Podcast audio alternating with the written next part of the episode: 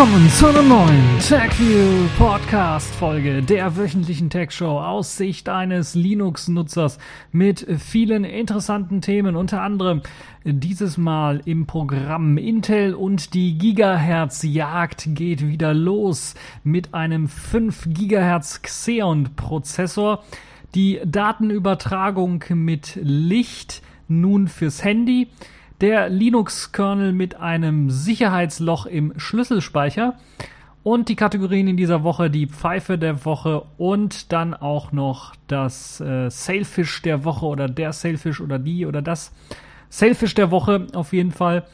Und äh, fangen wir direkt an mit dem allerersten Thema, nämlich Intel und die Gigahertz-Jagd geht wieder los. Wir kennen es vielleicht noch aus den 90ern, da haben sich ja die Gigahertz-Zahlen überschlagen.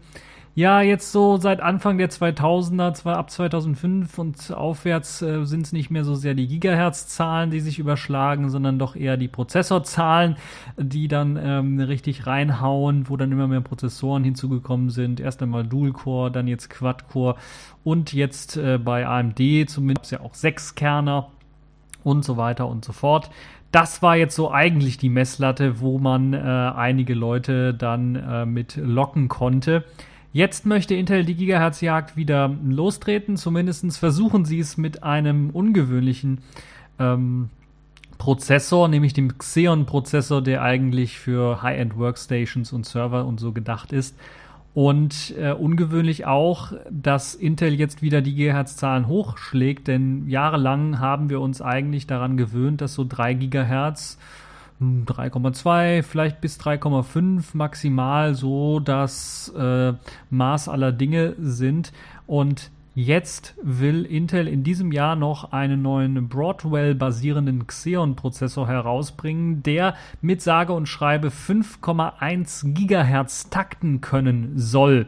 Takten können soll habe ich extra so verwendet, weil dieser äh, wahrscheinlich unter dem Namen Xeon E5 2600 V4, weil es gibt schon äh, drei andere Versionen.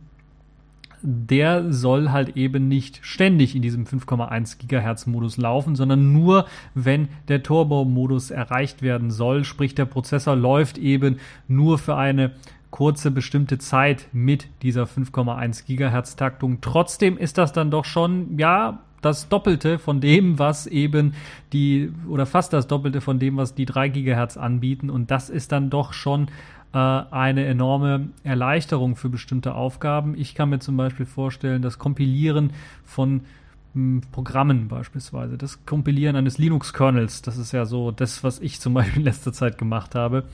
Äh, warum, das erzähle ich euch gleich nochmal, aber das Kompilieren eines Linux-Kernels zum Beispiel könnte dadurch erheblich beschleunigt werden. Sicherlich, mehr Prozessoren, die Kompilierarbeit auf mehreren Prozessoren auslagern, hat auch seine Vorteile. Aber wenn ein Prozessorkern wirklich in der Lage ist, auf 5,1 GHz zu laufen, äh, kann er natürlich deutlich schneller die ganzen Prozesse abarbeiten als ähm, drei oder vier Prozessoren, die gleichzeitig an verschiedenen Aufgaben arbeiten. Ja, das ähm, äh, ist also eine erfreuliche Nachricht. Dieser 5,1 Gigahertz getaktete mh, mm, Prozessor braucht natürlich dann aber auch dementsprechend mehr Leistung. Das heißt, 165 Watt verbraucht er und das ist deutlich, deutlich mehr als das, was die normalen Prozessoren, auch die Xeon-Prozessoren verbrauchen, weil die liegen so zwischen 45 und 135 Watt, je nachdem, wie viel Kerne man hat und ähm, welche Leistung die bringen. Und 165 Watt ist dann doch schon deutlich, deutlich drüber. Sprich, man braucht wahrscheinlich auch ein stärkeres Netzteil für die meisten ähm, Rechner oder die meisten Server oder die meisten Workstations. Und die Prozessoren sollen aber weiterhin kompatibel bleiben zu äh, diesem LGA 2011 V3 Sockets, wo eben auch die aktuelle Prozessorgeneration äh, reinpasst. Und ähm, sie brauchen wahrscheinlich auch keine neue Mainboards oder so etwas dann. Wobei das natürlich auch wieder kritisch sein könnte, je nachdem, wenn ihr das in einem Server verwendet, äh, müsst ihr natürlich auch damit rechnen, bei 5,1 Gigahertz könnte die Temperatur ein bisschen was heißer werden.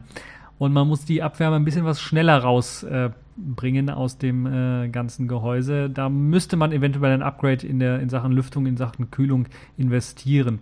Äh, ansonsten wird vermutet, dass solche Prozessoren eben äh, deswegen entwickelt werden, nicht, dass man irgendwie das Internet schneller machen möchte, sondern dass äh, es doch äh, einen großen Bedarf gibt für Hochfrequenz-Aktienhandel, die äh, auf Milli-Nanosekundenbereich, glaube ich, sogar schon runtergekommen sind, wo sie dann halt eben im Aktienhandel ähm, äh, teilnehmen müssen. Und das ist halt eben ein Anwendungszweck, ein Anwendungsfall, weshalb diese Prozessoren wohl da entwickelt werden. Dieser Xeon mit 5 GHz ist natürlich nicht der einzige auf Broadwell basierende Prozessor, den Intel rausgeben wird. Es wird auch in Anführungszeichen normale Xeons geben, die dann also mit einer maximalen Leistungsrate von 3 GHz takten werden. Die wird es dann auch geben. Die werden wahrscheinlich eine andere Bezeichnung dann bekommen. Aber das sieht zumindest jetzt schon so danach aus, dass wir demnächst dann wohl auch ähm, bei einigen Leuten, die sich vielleicht das leisten können, ein Mainboard für Xeon-Prozessoren und äh, gerade das macht es ja sehr gut oder sehr günstig für die Leute, weil es eben der gleiche Socket ist, der LGA 2011 V3 ähm, da günstig an Mainboards zu kommen. Da könnte es vielleicht interessant sein für den einen oder anderen, der vielleicht auf Hardcore-Sachen steht. Hardcore-Spiele irgendwie in äh, bester Grafik und sehr viel Prozessorleistung haben möchte, sich dann mal auf äh, diesen Xeon zu stürzen. Ja, das also die Jagd der Gigahertz-Zahlen, die Intel wieder losgestartet, losgetreten hat. Eigentlich völlig äh, ohne Konkurrenz, weil AMD ist ja so, sagen wir mal, der schlafende Riese, würde ich mal fast schon behaupten. Ähm, in Sachen Konkurrenz ist da nichts mehr zu sehen von eigentlich im, im Zweikampf. Da müssen wir mal schauen, was AMD dann äh, jetzt die nächsten zwei Jahre liefern kann wenn sie nichts Großartiges weiteres äh, Geiles liefern, dann werden sie wahrscheinlich so als Nebenprodukt irgendwie für bestimmte andere Sachen gebraucht werden, aber sie werden dann vom Markt langsam verschwinden.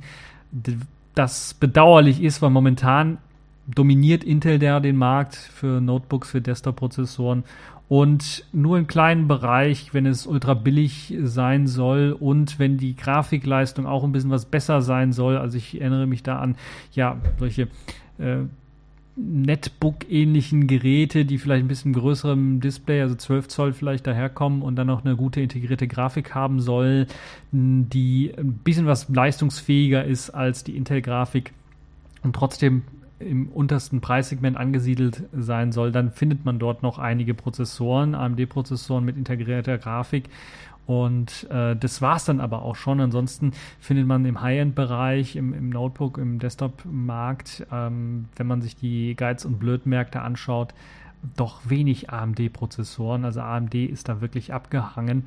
Und da müssen wir wirklich mal schauen, dass AMD wieder auf die Beine kommt. Gut, aber das ist jetzt ein anderes Thema. Äh, apropos anderes Thema, kommen wir zur Datenübertragung per Licht. Diesmal fürs Handy. Li-Fi, also die Datenübertragung per Licht, habe ich ja bereits schon mal besprochen in einer TechView Podcast Folge.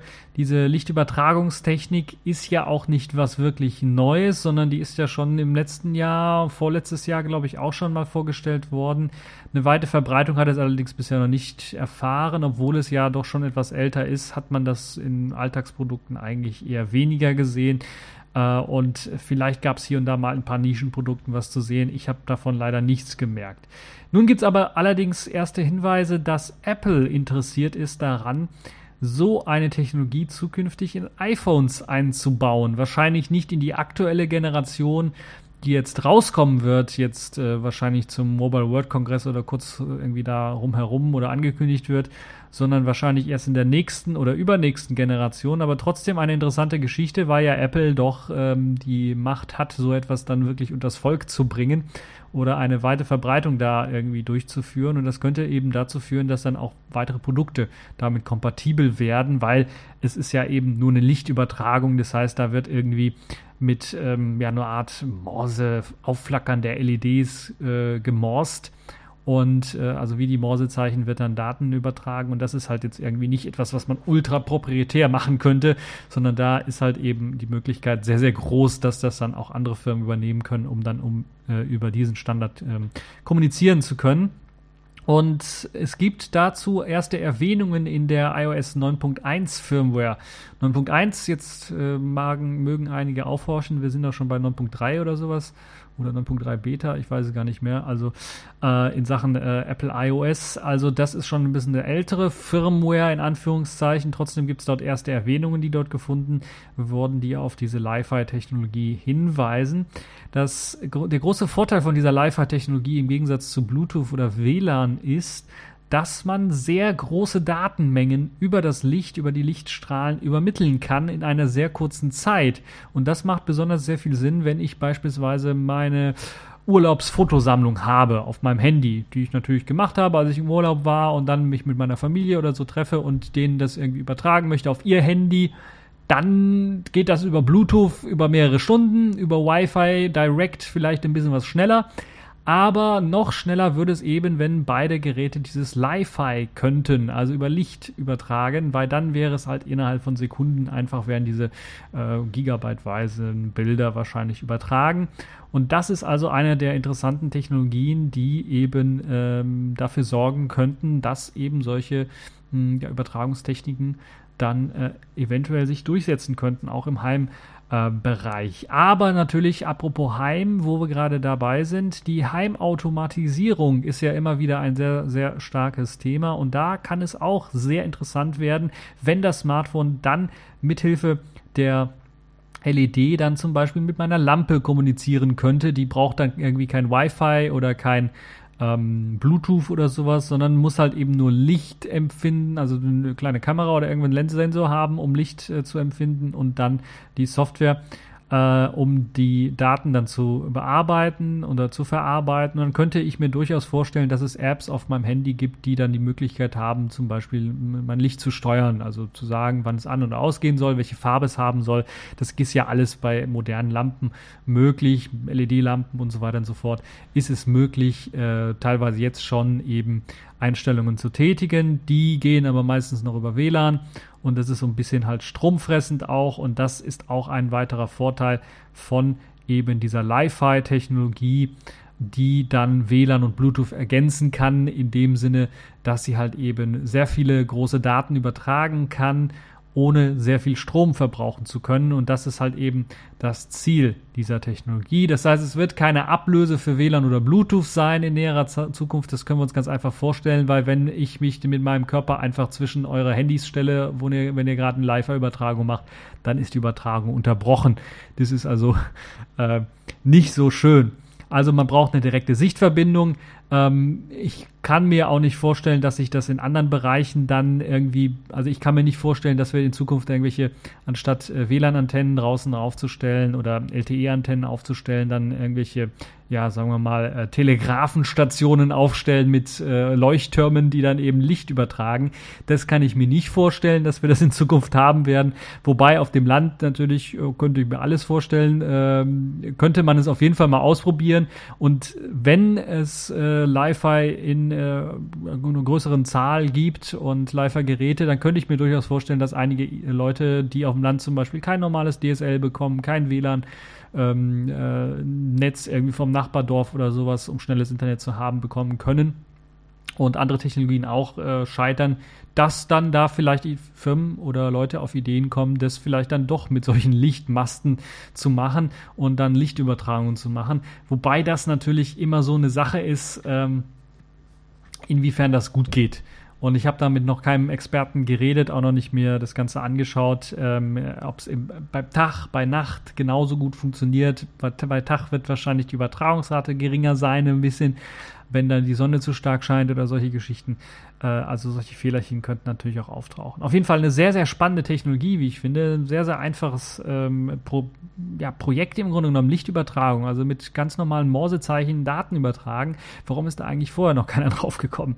Nun ja, ähm, noch ist das mit dem Live-Air alles Zukunftsmusik. Das befindet sich alles noch in einem Versuchsstadium. Momentan geht man davon aus, dass man 5 Gigabit pro Sekunde erreichen kann äh, beziehungsweise man hat es in ersten Laborversuchen schon erreicht und die Grenze nach oben ist noch offen und da müssen wir mal schauen, wie sich das in den nächsten Jahren weiterentwickelt. Ich finde das zumindest eine spannende Technologie und bin mal gespannt, wann wir die ersten Geräte auf einer IFA oder auf einer CES oder sowas dann sehen werden, wo wir das Ganze dann auch mal ähm, testen kann und äh, testen können und dann mal gucken können, äh, was denn alles damit möglich sein wird. Ja, kommen wir zum nächsten Thema, einem Thema, das in dieser Woche fast schon zur Pfeife der Woche erklärt worden ist, wenn da nicht noch was anderes gekommen wäre. Ähm, am Donnerstag, glaube ich, war es. Äh, dann hätte ich das wirklich zur Pfeife der Woche erklärt, nämlich der Linux-Kernel mit einem schweren Sicherheitsloch im Schlüsselspeicher. Ja, es fing an damit, dass zunächst einmal berichtet worden ist, dass es eine riesen Sicherheitslücke im Linux-Kernel gibt, die es erlaubt, den lokalen Nutzern Root-Zugriff zu bekommen. Nun ja, später hat sich herausgestellt, so riesig war das Ganze dann vielleicht etwa äh, doch nicht so ganz, weil man zunächst einmal davon ausging, diese Sicherheitslücke betreffe alle Linux-Kernel seit 3.8 und damit natürlich auch nicht nur eben die Linux Desktop und Serversysteme, sondern auch alle Android-Systeme, die eben einen Kernel 3.8 oder aufwärts benutzen. Hat sich dann später herausgestellt, ja, ganz so schwierig und äh, ganz so ja, schwerwiegend war das Ganze noch nicht. Aber kommen wir zunächst einmal ähm, zu dem Fehler selber. Der Fehler selber ist ein simpler Integer, also ein Ganzzahl-Überlauffehler im Kernel-Schlüsselbund. Was ist der Kernel-Schlüsselbund? Das ist eine Schnittstelle oder ein ein, ja, eine Schnittstelle, die hinzugekommen ist zum Kernel, die speziell zum Abspeichern für Kryptoschlüssel benutzt wird, also eigentlich zur Steigerung der Sicherheit. Nun hat man den mit 3.8 eingeführt und seitdem ist er dort ja in ja, mehr oder weniger unverändertem Stadium im Linux-Kernel drinnen. Nun gibt es diesen Integer-Überlauf, den man provozieren kann, indem man da einfach mehrmals reinschreibt, bis dann irgendwie mal das Ganze überläuft. Ähm, diese Lücke selber, um die dann ausnutzen zu können, braucht man allerdings zunächst einmal einen lokalen Zugriff auf den PC. Das geht also nicht übers Netz irgendwie äh, oder über LAN oder sowas. Man braucht einen lokalen Zugriff. Das heißt, man muss sich zumindest irgendwie als Nutzer angemeldet haben. Das geht natürlich dann doch wieder übers Netzwerk. Wobei dann kommt noch hinzu, man muss damit das Ganze dann auch sinnvoll funktionieren kann, auch einen etwas leistungsstärkeren PC haben oder eine leistungsstarke Hardware auf jeden Fall haben und etwas Zeit mitbringen, um das Ganze dann zu knacken. Denn so soll das Ganze auf einem aktuellen Core i7, also einem Quad-Core, dem schnellsten äh, von Intel, den sie haben, etwa 30 Minuten lang benötigen, um dann den Rootzugang zu erlangen. Wobei das auch nicht jedes Mal geklappt hat. Also ich habe das äh, einige Kollegen gefragt, die so einen Core i7 haben. Die hatten das da mehrere Stunden laufen. Es hat nicht funktioniert äh, bei einigen Standard-Distros, die es so gibt. Auf Smartphones sieht das Ganze natürlich dann doch äh, wegen der schwächeren Hardware dementsprechend viel, viel länger aus. Also da muss man dann doch schon mit einigen Stunden, wenn nicht sogar Tagen rechnen, um das Ganze zu knacken. Das ist das eine, was dann dafür sorgt, dass der Fehler dann doch nicht so sehr ausgenutzt werden kann. Das andere, was natürlich das äh, wahrscheinlich auch äh, einer der mh, hm, Ursachen ist, weshalb es bei den einen, anderen Kollegen nach ein paar Stunden immer noch nicht geklappt hat, ist, dass Intel zur Verhinderung solcher Lücken in ihren Prozessoren eine Technologie eingebaut hat, die nennt sich SMAP oder SMAP. Jetzt fragt ihr SMAP oder SMAP, das hört sich gleich an. Nein, einmal SMEP und einmal SMAP. Ähm, zwei Funktionen, die halt eben dafür sorgen sollen, dass es eben nicht zu so einem Überlauf dort kommt und dann diese Lücke nicht ausgenutzt werden kann. Das ist also schon mal für die Intel-Prozessoren ein, ähm, für bestimmte Intel-Prozessoren natürlich nicht alle haben das, aber zumindest glaube ich SMAP, also mit A geschrieben, äh, ist die ältere Technologie, die doch schon in, ähm, in der Mehrzahl der Intel-Prozessoren eingebaut sein sollte. Laut Red Hat soll SE Linux, was zunächst einmal von Google so behauptet worden ist für Android-System, nicht dafür sorgen, dass diese Lücke nicht genutzt werden kann. Das heißt, SE Linux soll keinen Schutz bieten, sagt Red Hat. Red Hat muss es wissen. Red Hat ist maßgeblich an der SE Linux Entwicklung beteiligt und sie haben das auch schon seit jahrelang in ihren Linux-Distros drin. Fedora war einer der ersten äh, Desktop-Linux-Systeme, die SE Linux standardmäßig aktiviert hatte. Äh, Google behauptet allerdings trotzdem weiterhin, dass ab Android 5.0, wo SE Linux das erste Mal richtig aktiv geschaltet ist, also es gab es vorher auch schon drinnen, aber war nicht mit allen Regeln richtig aktiv geschaltet, so wie ich es verstanden habe, soll äh, dann ab Android 5.0 es keinerlei Probleme geben. Das soll dann also laut Red Hat nicht ganz so stimmen oder man kann es zumindest in Frage stellen, was Google da sagt. Interessant wird das Ganze dann auch noch, wenn wir uns, achso, kurz zu Android, Android davor, Android 4.4 und so weiter und so fort, hatte meistens noch keinen Kernel 3.8, sondern erst Kernel 3.4. Meistens, sage ich, für die Leute, die einen Kernel 3.8 haben, die können das Ganze natürlich auch testen. Den Exploit, den kann man sich runterladen. Aber wie gesagt, man muss etwas Zeit mit sich bringen. Und es gibt immer noch die Möglichkeit, dass halt eben andere Sicherheitsmechanismen im System dafür sorgen oder einfach eben die Zeit einfach zu lang ist, um das überhaupt äh, in, äh, sagen wir mal, brauchbarer Zeit dann wirklich knacken zu können. Ich kann mir nicht vorstellen, dass da, also wenn ein Handy geklaut wird, ist es natürlich möglich, dann hat man genug Zeit, aber für ein, zwei Stunden das Handy entwenden, um dann Rootzugang zu bekommen, ist unwahrscheinlich. Das andere ist natürlich dann auch, dass äh, diese Option im Linux-Kernel, dieser Schlüsselspeicher, auch bei denen, die einen 3.8er-Kernel haben, auch bei Android 5, die das haben, das standardmäßig eigentlich nicht aktiviert ist bei den meisten äh, Android Linux ähm, weil es eben standardmäßig, glaube ich, deaktiviert ist im Linux Kernel selber. Äh, nagelt mich nicht drauf fest, aber das ist das, was zumindest einige Android-Leute, mit denen ich geredet habe, mir gesagt haben. Ob das stimmt, das kann ich leider nicht überprüfen. Ich habe so gut wie kein Android-Gerät, wo ich das Ganze dann testen kann. Aber zumindest ist das so die Aussage, die ich bisher gehört habe. Sprich, es wird alles etwas viel heißer gekocht, als es wirklich dann gegessen wird. Es sieht so aus, dass diese Lücke auf jeden Fall da ist, dass sie geschlossen werden muss, dass natürlich die Distros äh, am gleichen Tag, wo die Meldung rauskam, eigentlich schon das Update zwei Stunden vorher rausgespielt haben. Ähm, man also bei allen Distros, bei allen Desktop-Linux-Distros jetzt bereits ein Update enthalten äh, bekommen hat, egal ob irgendwie die Lücke ausgenutzt wird oder gar nicht richtig äh, funktionieren würde auf dem Rechner oder auch nicht. Man kriegt schon äh, aktuellen Kernel ausgeliefert.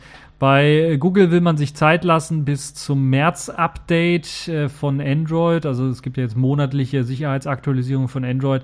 Da will man sich also bis dahin Zeit lassen, das zu fixen. Und äh, ob euer Handyhersteller dann euch auch einen Fix gibt, da müsst ihr halt eben äh, beten drum, dass ihr einen bekommt. Ansonsten habt ihr halt eben diese Lücke und müsst dann damit rechnen, denn das zumindest, wenn ihr euer Handy für einen Tag lang nicht seht, weil das irgendjemand anders hat oder so, dass dann eventuell es geroutet werden kann.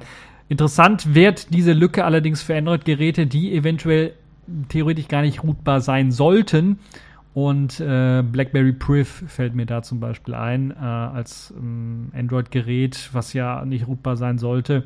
Aber auch Fire TV und solche Gedönse, wo man auch keinen Zugang, irgendwie Zugang äh, bekommen kann. Da wäre es natürlich interessant, auch für die Leute, die einfach mal Homebrew oder sowas installieren wollen, diese Lücke dann auszuprobieren und dann mal auszunutzen auch. Aber wie gesagt, ähm, die Wahrscheinlichkeit, dass das dann wirklich klappt bei solchen Android-Geräten, weil eben die Hardware auch ein bisschen was schlechter ist und auch in dem Fall eine andere Architektur, eine ARM-Architektur verwendet wird. Äh, ich halte es für sehr, sehr fragwürdig, sagen wir mal so. Ich habe es bisher zumindest auf keinem Handy bisher gesehen und es konnte mir keiner bestätigen, dass das funktioniert hat auf äh, ARM-Geräten, auf Handys, auf Android-Geräten. Nun ja, kommen wir ein bisschen zur Hinter Hintergrundgeschichte dieses Bugs. Interessant ist, dass dieser Bug bereits schon quasi in, äh, im Jahr 2012, als der 3.8er Kernel rauskam, schon angesprochen worden ist und schon eine Methode zur Verhinderung solcher Probleme im Linux-Kernel vorgeschlagen war. Der war jetzt nicht bezogen direkt auf den Bug, weil der Bug nicht entdeckt wurde, das ist klar aber es wurde eine Methode vorgeschlagen, die solche Probleme, also wie diese Integer-Überläufe im Kernel verhindern sollte. Und der wurde auch schon für die Inklusion für den 3.8er-Kernel oder den, den Nachfolger des 3.8er-Kernels, ich weiß nicht, ob es der 3.9er war oder 3.8.1er, wurde das Ganze auf jeden Fall vorgeschlagen, wurde allerdings dann schlussendlich gar nicht aufgenommen. Das also äh, eine interessante Hintergrundgeschichte äh, dazu. Also man hätte den Fehler beheben können oder den Fehler, äh, der wäre gar nicht aufgetaucht, wenn halt eben, oder wäre nicht so überhaupt nicht äh, schlimm gewesen, beziehungsweise hätte sich überhaupt nirgendwie ausnutzen können, wenn halt eben diese Methode reingekommen wäre in den Kernel. Ist sie leider nicht, deshalb äh, haben wir jetzt den Salat, sagen wir mal so. Aber wie gesagt, Red Hat, Ubuntu, Debian sowie andere haben bereits reagiert, Patches bereitgestellt und äh, bei Android muss man halt schauen, die hohe Diversität dieser Android-Distros, das sorgt halt eben dafür, dass wahrscheinlich die meisten Leute hm, einen ungepatchten Kernel haben werden. Aber äh, solange es eben keinen richtigen m, mm, Nutzen gibt, keinen richtigen, also einen Exploit gibt es ja schon, aber sobald mir das, äh, solange es noch keiner bewiesen hat, dass auf den Android-Geräten funktioniert, äh, sollte man äh, sich also beruhigt zurücklehnen, zumindest was das angeht. Braucht man sich also nicht allzu viele, allzu große Sorgen zu machen. Ja, das war äh, das Aufregerthema in dieser Woche, der Linux-Kernel. Ähm, es werden sicher einige Leute sagen, ja, du spielst das Ganze irgendwie runter, weil es ein Linux-Thema ist und bei Mac und bei Windows machst du daraus einen äh, Elefanten oder sowas. In dem Fall ist es wirklich eine große Lücke, weil es vor allen Dingen auch sehr peinlich ist. Erstens für, deshalb hatte ich es auch als Pfeife der Woche vorgeschlagen gehabt, äh, oder zumindest lag es ganz lange in, in dieser Kategorie drin, weil es halt eben wirklich ein Patch ist, der, äh, ein, ein, ein Bug ist, der verhindert werden könnte, wenn man im Jahr 2012 dann auch eben äh, diese Methode zur Verhinderung solcher Probleme mit in den Kernel eingebaut hätte. Nun ja, ähm, Jetzt ist das Ganze in den Brunnen gefallen, das Kind. Da kann man es nur noch herausholen. Und äh, ansonsten äh, kann ich die Leute, die eine normale Linux Desktop Distro benutzen, einfach nur anleiten und sagen, aktualisiert euren Kernel und äh, dann solltet ihr dieses Problem zumindest nicht mehr haben. Ja, das waren so die äh, größten Themen in dieser Woche. Fangen wir mal, ähm, gehen wir mal direkt weiter zu den äh, Kategorien in dieser Woche. Accepted. Connecting. Complete. System activated. All systems operational.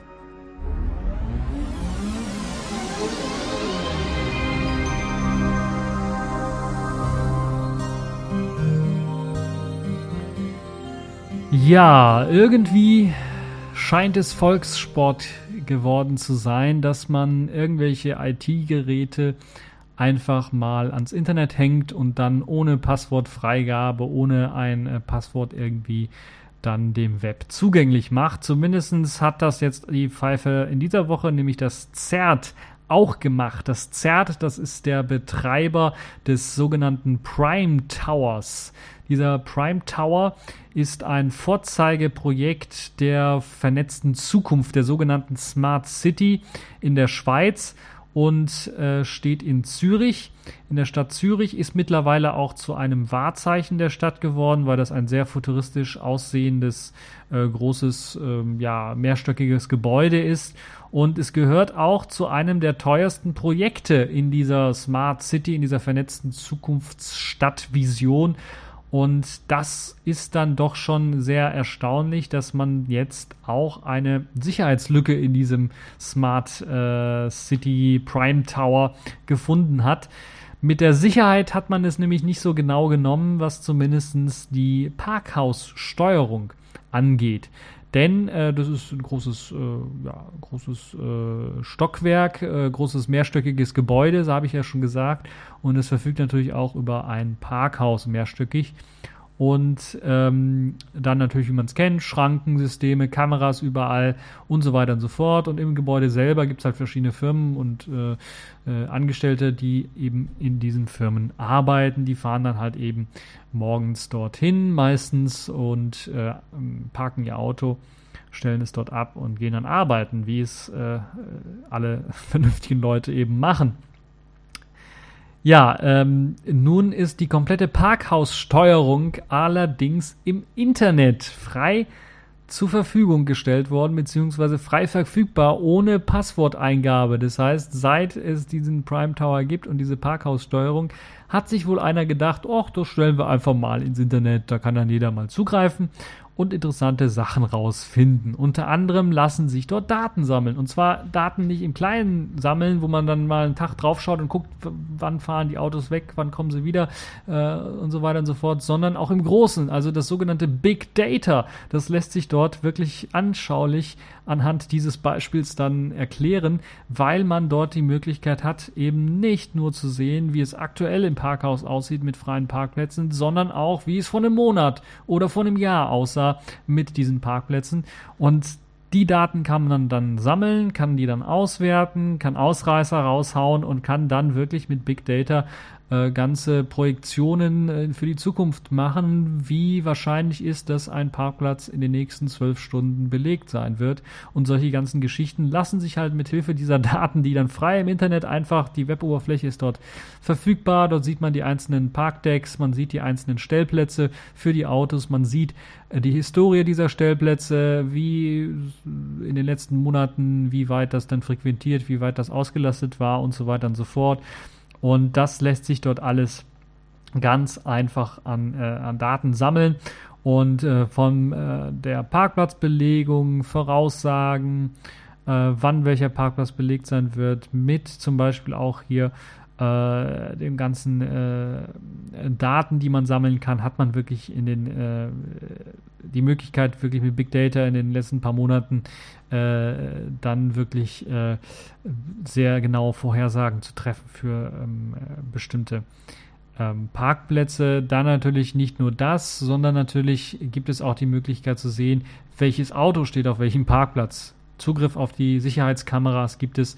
So kann man zum Beispiel herausfinden, wem gehört es.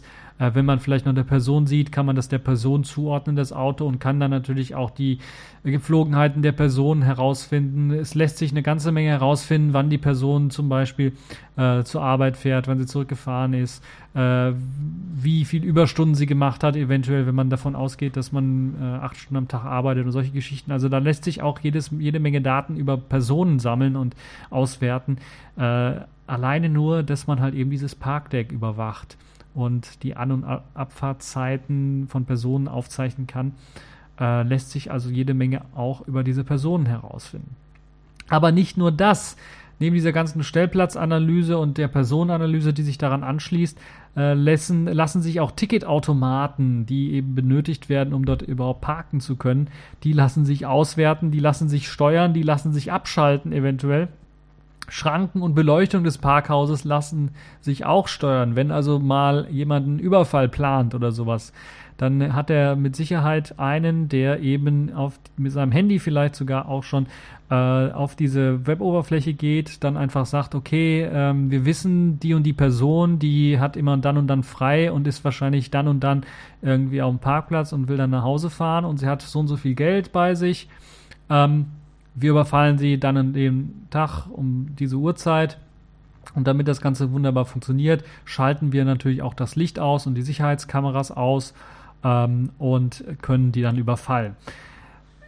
Das ist so ein Szenario, was ich mir so ausgedacht habe. Jetzt ist es nicht ganz so tragisch oder ganz so schlimm, beziehungsweise ist noch nicht passiert. Aus dem Grund wahrscheinlich, weil halt eben einige dieser Funktionen, wie beispielsweise das, äh, die, die Schrankensteuerung und die Beleuchtung des Parkhauses, äh, zumindest in Teilen, nicht alles, mithilfe eines äh, Passworts dann geschützt ist, so dass man dann noch ein Passwort eingeben muss, um eben äh, Lampen oder Schranken an und auszuschalten oder hoch und runter zu machen. Äh, und das ist allerdings äh, auch keine wirkliche kein wirklicher Schutz, weil wir können natürlich dann auch mit einfachen Brute Force Attacken, wir kennen das ja, wie das so ist mit den Passwörtern, die sind meistens bei solchen Geschichten nicht so sicher und sind meistens recht einfach gehalten, damit eben auch Mitarbeiter das Ganze auch vernünftig eingeben können.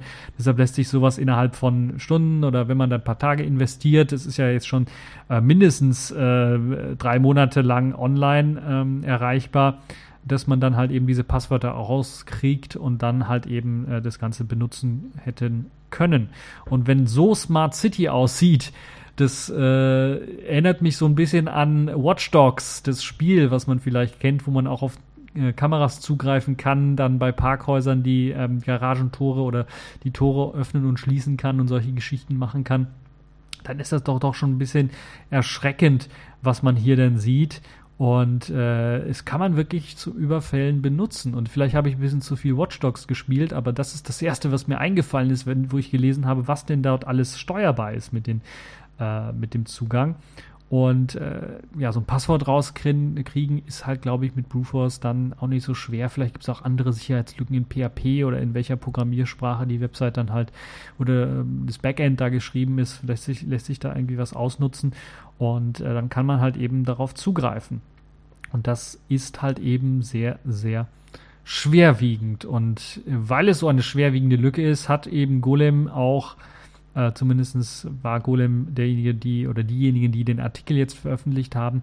Die haben auch die Firma selber angeschrieben, die Betreiberfirma und auch das Parkhaus selber angeschrieben und äh, haben allerdings nach drei Monaten einfach keine Antwort bekommen und es gab einfach keine Reaktion, weder von dem Betreiber Zert halt eben noch von dem Parkhaus selber. Äh, und die gravierende Sicherheitslücke ist nach wie vor dann aktiv gewesen, bis eben der Artikel rausgekommen ist und dann hat es einen Tag gedauert. Der Artikel kam raus, äh, lasst mich nicht lügen, der Artikel kam raus am Donnerstag, soweit ich weiß.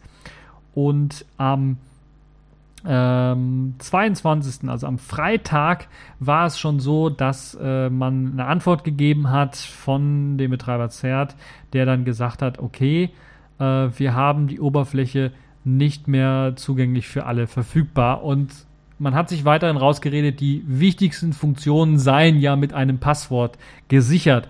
Aber da ist natürlich immer noch ein wesentlicher Bestandteil, nämlich die Überwachung einzelner Personen, die es ermöglicht, dadurch, dass man halt sehen kann, welcher Parkplatz von wem, wann und wo häufig genutzt wird, ist natürlich weiterhin mit möglich. Äh, das Ausspionieren einzelner Personen ist möglich, die da zur Arbeit fahren beispielsweise. Äh, und natürlich auch dann lässt sich auch das Szenario mit Überfall und so weiter ist nicht so weit hergeholt. Das hätte alles gemacht werden können. Ist es gut ausgegangen in dem Fall, weil anscheinend äh, so kriminelle Leute, die darin Energie verschwenden, das nicht gemerkt haben, nicht gewusst haben. Aber äh, in Zukunft müssen wir da auf jeden Fall drauf achten. Es kann einfach nicht angehen, Genauso wie bei dem Aldi Webcam-Gedönse kann es in, in, der letzten Woche, die Pfeife der Woche, kann es einfach nicht angehen, dass, und das ist eine der großen Gefahren von dem Internet of Things, diesem großen Stich- oder Schlagwort, wo alles irgendwie miteinander vernetzt wird, es kann einfach nicht angehen, dass einfach Geräte, die sensible Daten preisgeben können über verschiedene Leute oder Benutzer, dann einfach komplett frei ohne Zugangsdaten ins Internet reingehangen werden und dann jeder darauf zugreifen kann und das dann für seine Zwecke nutzen kann. Das darf einfach auch nicht sein, weil wenn ich mir eine Webcam kaufe, möchte ich, dass wenn ich sie einstelle, äh, mit meinem Netzwerk verbinde, nicht, dass alle Welt darauf zugreifen kann und dann gucken kann, was ich hier gerade vor der Webcam rumtanze. Also das darf einfach nicht sein. Und das gleiche gilt natürlich dann auch für solche Smart Cities, da ist es ja noch perfider, weil da kannst du es selber ja nicht mehr beeinflussen, indem du die Hardware nicht kaufst, sondern da macht seine Stadt. Da stellt eine Stadt einfach mal irgendwie was und verbindet das mit dem Internet und ohne zu überlegen, ohne nachzudenken, wird das Ganze einfach frei zugänglich gemacht im Internet und dann gibt es halt Leute, die dann mich analysieren können. Äh, nicht nur Leute von der Stadt, das ist ja schon schlimm genug, wenn sie die Daten auswerten, sondern dann jedermann.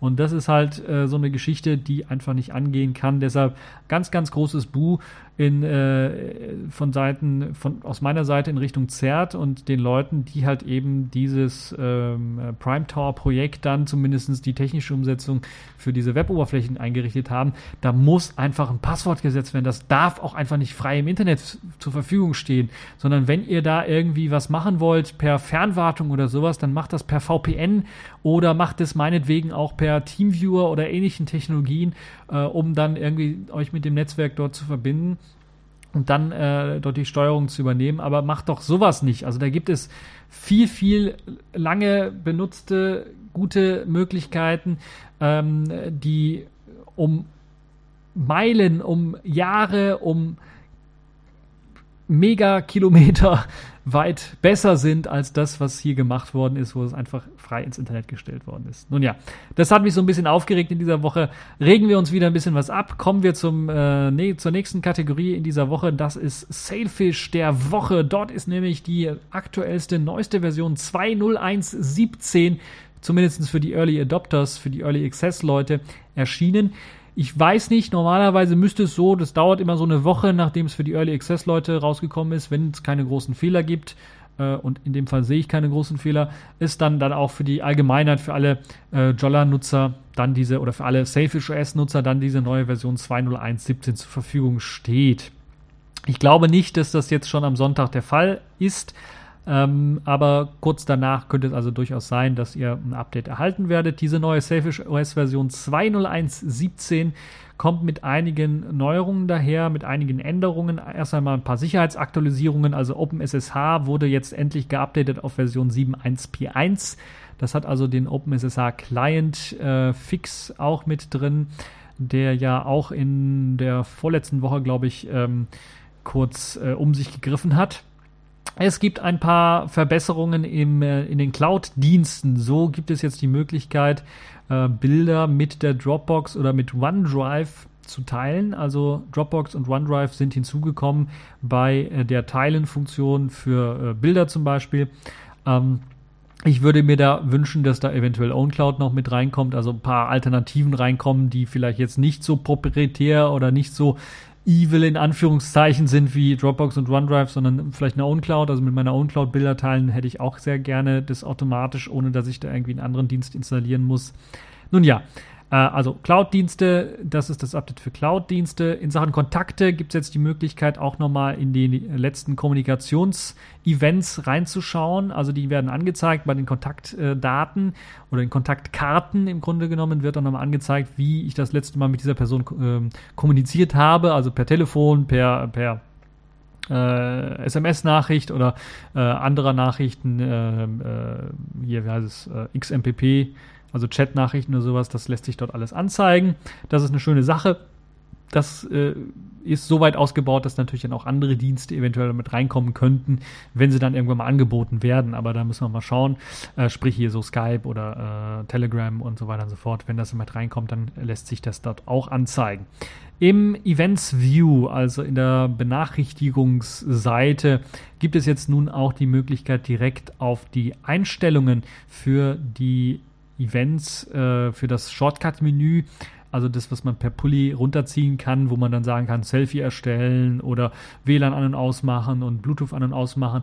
Um das zu konfigurieren, muss man normalerweise in die Einstellungen reingehen. Ähm, da gibt es jetzt einen kleinen Shortcut, wo es so ein kleines Einstellungssymbol gibt. Da klickt man drauf, dann landet man direkt in den Einstellungen für diesen Events View und hat dann die Möglichkeit, den komplett einzustellen. Darunter auch zum Beispiel, ob man das Wetter-Plugin haben möchte, ja oder nein. Das ist also auch eine sinnvolle Ergänzung, wie ich finde.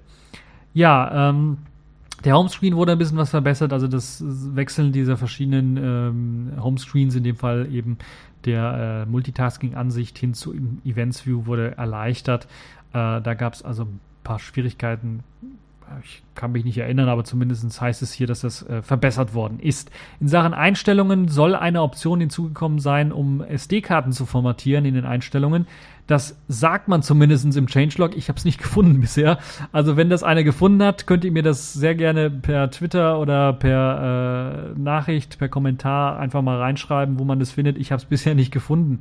Also die SD-Karte zu formatieren äh, macht natürlich Sinn, so dass man das nicht immer in den PC reinstecken muss und formatieren muss oder ein anderes Handy reinstecken muss, sondern was äh, man oder per äh, Konsole das Ganze natürlich formatiert. So macht das ein richtiger Linux-Nutzer. Aber ähm, es wäre natürlich schön, wenn sowas in Einstellungen auch mit drinnen wäre. Ja, äh, Messaging, SMS, da gibt es einen äh, Support-Fix äh, für das Senden von SMS. Also da gab es Probleme mit bestimmten Zeichen und so weiter und so fort. Das wurde jetzt gefixt. Außerdem wurde im äh, Kalender der Dayview Layout, also das Tageslayout, wurde angepasst, verbessert. Das ist jetzt äh, komplett äh, von ähm, von, äh, was war es, JavaScript, QML-mäßiger ähm, Code ist es in C umgeschrieben worden und deshalb gibt es da ein bisschen was mehr, ähm, sagen wir mal, sinnvollere äh, Daten und Zeitangaben und so weiter und so fort. Das ist also verbessert worden im Kalender. Der Browser wurde geupdatet, dass er jetzt dann auch wieder mit Aptoid Installationssupport klarkommt. Aptoid, das ist ja dieser Android Store, der hat bestimmte Links. Man kann halt eben dann auch nach Software suchen, die nicht in den Stores, die man bei Aptoid hinzugefügt hat, drin ist. Und wenn man dann eine Software in diesem Webbrowser dann gefunden hat, dann kann man draufklicken und dann sollte der Webbrowser einen zu dem Aptoid-Programm wieder umleiten, um, diese, äh, um diesen Store, wo das Programm zu finden ist, dann zu installieren oder das Programm selber zu installieren. Ich hoffe, ich habe es einigermaßen verständlich erklärt. Das wurde jetzt wieder äh, geupdatet, weil da gab es ein äh, kleines äh, Problem äh, seit der letzten Version. In Sachen äh, Tastatur ist jetzt eine Hindi-Sprache hinzugekommen. Also wenn ihr äh, Hindi schreiben wollt, habt ihr jetzt eine passende Tastatur dafür. In der Kontakte-App gibt es halt eben jetzt auch die Kommunikationshistorie zu sehen. Das habe ich, glaube ich, schon gesagt. Ähm, in der Telefon-App gibt es jetzt ein neues NetTime-Plugin für den Support von mehreren Modems. Das heißt, das ist ähm, oder unterschiedlichen Modems oder mehr als einem Modem. Das ist jetzt so ein Update, das ist äh, eher technischer Natur, das ist für den Jolla-User nicht so interessant, aber für die Ports-User ist das vielleicht interessant. Äh, und für die Leute, die vielleicht demnächst jetzt in diesem Jahr vielleicht ein neues äh, Safish OS Smartphone bekommen sollen mit einer offiziellen Safish OS äh, Version. Also Stichwort Intex. Der Microsoft Exchange Support für das globale Adressbuch wurde hinzugefügt. Äh, für das Tablet gibt es auch einige, also für die Leute, für die glücklichen Leute, die das Tablet bekommen haben, gibt es jetzt zum Beispiel einige kleine Fixes. Zum Beispiel ist jetzt im Quermodus auch der Bluetooth-Konfigurations-Pairing-Dienst äh, im Quermodus zur Verfügung gestellt worden. Auch die ähm, Dateitransfer-Dialoge sind jetzt auch im Quermodus ähm, verfügbar, also müssen nicht immer im, im im Hochkantmodus dann angezeigt werden. In Sachen Android-Support wurden auch einige Verbesserungen durchgeführt. Zum Beispiel ist jetzt endlich, und das ist hurra, hurra, endlich eine gute Möglichkeit, die Selfish Sharing-Option, also die Teilen-Option, die man unter Selfish OS einrichten kann, wo auch einige Drittparty, eine Drittanbieter Anwendungen teilnehmen, äh, Tweetian zum Beispiel oder einige andere Apps, die bieten halt eben einen Eintrag unter Teilen an bei Selfish OS Anwendungen, aber das war bisher nicht mit Android Anwendungen kompatibel. Jetzt gibt es eben die Möglichkeit, das auch im Android Teilenmenü anzuzeigen. Also die werden dort auch angezeigt, so dass man jetzt eine bessere Verdrahtung ähm, ineinander hat. Das ist, glaube ich, eine super geniale Geschichte, wie ich finde. Ja, die ähm, Android-Apps für die Medienkontrolle, die gibt es jetzt auch auf dem Lockscreen. Das heißt, vorher war es so, dass die alle die Empress-fähigen Media Player unter den nativen SafeOS-Anwendungen dann auch vom Lockscreen aus steuerbar waren. Die Android-Media-Apps leider nicht. Das ist jetzt wieder hinzugefügt worden oder das ist erstmals hinzugefügt worden, so dass man auch die Android-Medien-Apps über den Lockscreen steuern kann, falls ihr zum Beispiel, ähm, ich glaube, also ich habe es noch nicht getestet, aber ich glaube, äh, Spotify oder sowas, falls ihr das steuern wollt, das geht dann jetzt auch über den Lockscreen. SD-Karten-Support für Android-Apps wurde gefixt. Da gab es ein Problem, dass die SD-Karten nicht richtig erkannt worden sind und man dort zum Beispiel dann ähm, nicht äh, bestimmte Sachen auf SD-Karte auslagern konnte. Das wurde jetzt gefixt. Das ist eine tolle, äh, gute Geschichte. Äh, die Kameraprobleme, die es mit einigen Android-Apps gab, also nicht mit allen, aber mit einigen Android-Apps gab, wurden gefixt. Ich habe persönlich äh, keine Android-App mehr drauf, die ein Kameraproblem hatte, aber das äh, soll gefixt sein. Und es gibt erstmals SMS-Sendesupport für Android-Apps. Das also für alle diejenigen interessant, die zum Beispiel meine Signal Jolla Edition benutzen und jemanden zu Signal rüberbringen wollen. Die können jetzt auch SMS schicken. Zumindest theoretisch. Ich habe es selber noch nicht ausprobiert, müsste ich mal ausprobieren. Äh, müsste ich einen, jemanden finden, der noch nicht bei Signal ist und der dann, äh, dem ich eine SMS schicken kann. Also auf jeden Fall SMS Support, Sendesupport ist jetzt auch für Android-Applikationen mit drin. Eine Geschichte, die sehr gut ist. Das, was noch nicht äh, funktioniert, bei WhatsApp zum Beispiel oder bei anderen Diensten, wo man eine SMS bekommt und da ist eine Nummer und die wird automatisch erkannt von der App und so weiter und so fort, das ist noch nicht mit integriert. Also das ist das andere Ende, das kommt wahrscheinlich irgendwann mal auch. Ähm, also hoffe ich, dass es kommt. Äh, müssen wir mal schauen.